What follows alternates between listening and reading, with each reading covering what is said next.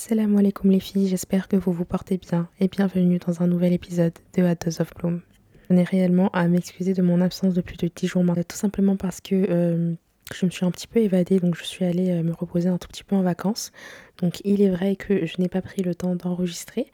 Et puis comme à chaque retour de vacances, je suis bien évidemment tombée malade, donc j'ai un petit peu la voix cassée. Euh, donc je vais parler un peu plus doucement que d'habitude. Et sans plus tarder, nous allons passer à l'épisode du jour Bidnil. Dans l'épisode du jour, nous allons évoquer l'importance de la science en tant que croyant, croyante. Il est vrai qu'on vit dans une génération, on vit dans une ère où on est énormément axé sur les réseaux sociaux, notamment TikTok et Instagram. Il y a plein de personnes qui font des groupes pour débattre sur la religion.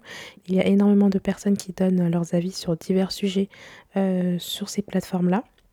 Et il est vrai qu'elles ne sont pas toujours à prendre en compte. Donc je m'explique les filles.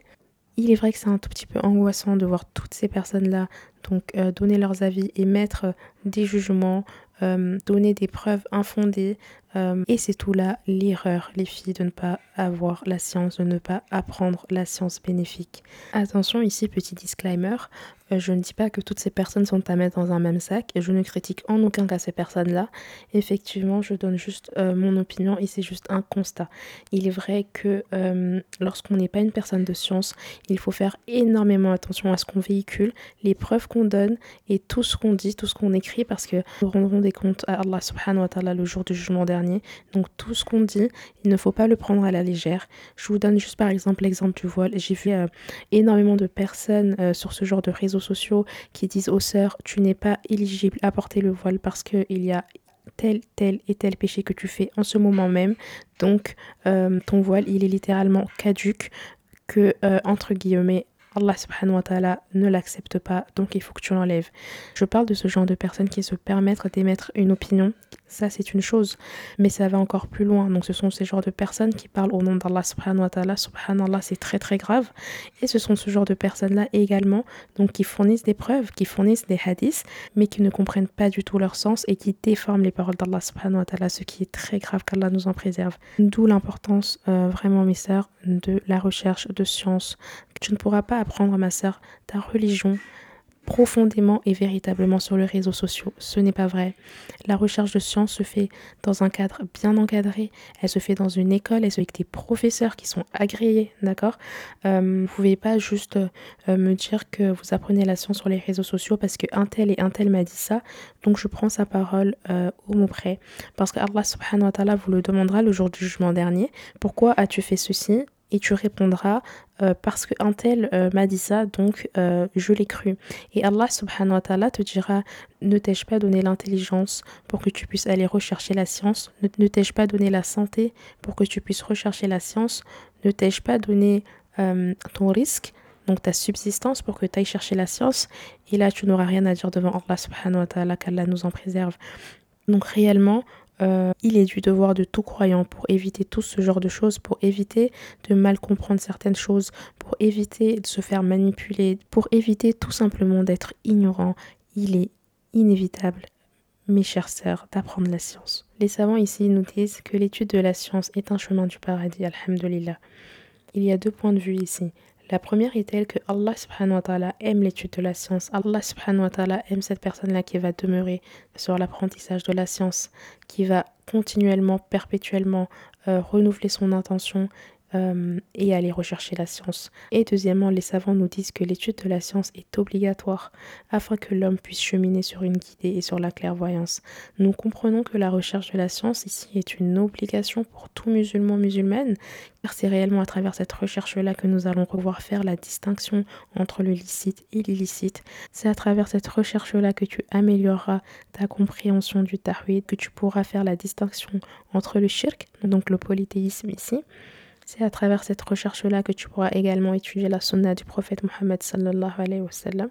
C'est également à travers cette recherche-là que tu pourras faire euh, la distinction entre l'innovation, entre le bien et le mal. Donc là, c'est que quelques exemples que je vous ai donnés, mes sœurs, mais réellement les bienfaits sont multiples car lorsque tu recherches la science, euh, tu recherches la science dans son intégralité parce que réellement tu recherches comment être encore plus proche d'Allah subhanahu wa ta'ala, comment t'éloigner de ce que Allah subhanahu wa ta'ala n'aime pas, de ce que Allah subhanahu wa ta'ala n'agrée pas Et réellement, lorsque tu t'engages à rechercher la science, tu t'engages à aimer Allah subhanahu wa ta'ala. Cheikh nous dit ici que la différence entre le savant et l'ignorant est comme la différence entre le vivant et le mort.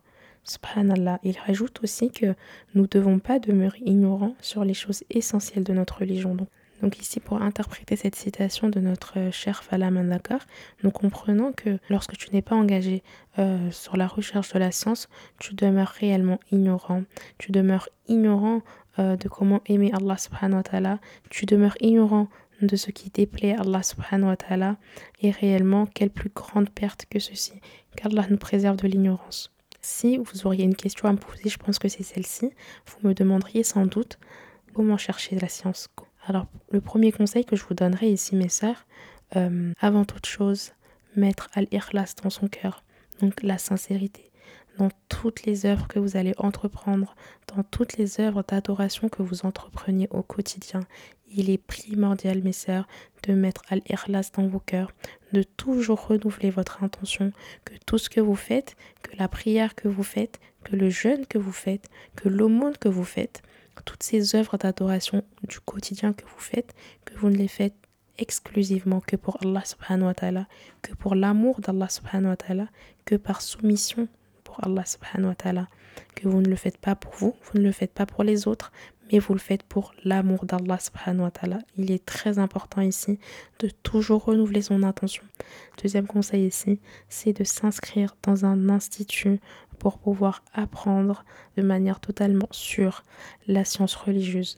Vous ne pouvez pas vous permettre euh, d'apprendre la science encore une fois à travers les réseaux sociaux, à travers, euh, vous savez, les petites euh, quotes là de, sur les réseaux qu'on voit passer parfois, qui sont très bien, mais ce n'est pas suffisant pour apprendre la science. Et le dernier conseil que j'aurais à vous donner, ça serait de débuter par les trois matières donc qui sont pour la première Al-Aqida, donc qui est la croyance, le firq, donc la jurisprudence, et par la suite euh, les règles de tajwid. Petit conseil les filles que je vous donnerai, parce que c'est vrai que moi lorsque j'ai commencé Alhamdulillah, j'ai voulu directement commencer par les deux premiers, donc par Al-Aqida et par Al-Firq.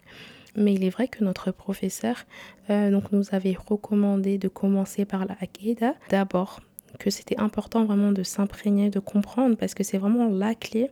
Lorsque vous allez commencer à étudier Al-Aqidah, vous allez voir, vous allez apprendre énormément de choses. Alhamdulillah, subhanallah, c'est très passionnant et vous allez aussi vous rendre compte qu'il faut apprendre la science, si je puis dire comme ça. Parce qu'à chaque fois que je termine mes cours, les filles, je me dis heureusement heureusement que je me suis inscrite, vraiment heureusement, parce qu'en fait, sinon j'allais passer à côté d'énormément de choses et j'allais peut-être commettre des erreurs qui me seront fatales. On s'en rend pas compte comme ça, mais euh, c'est très très important les filles, et notamment lorsque vous allez étudier Al-Aqida, vous allez comprendre ce dont je parle, Inch'Allah.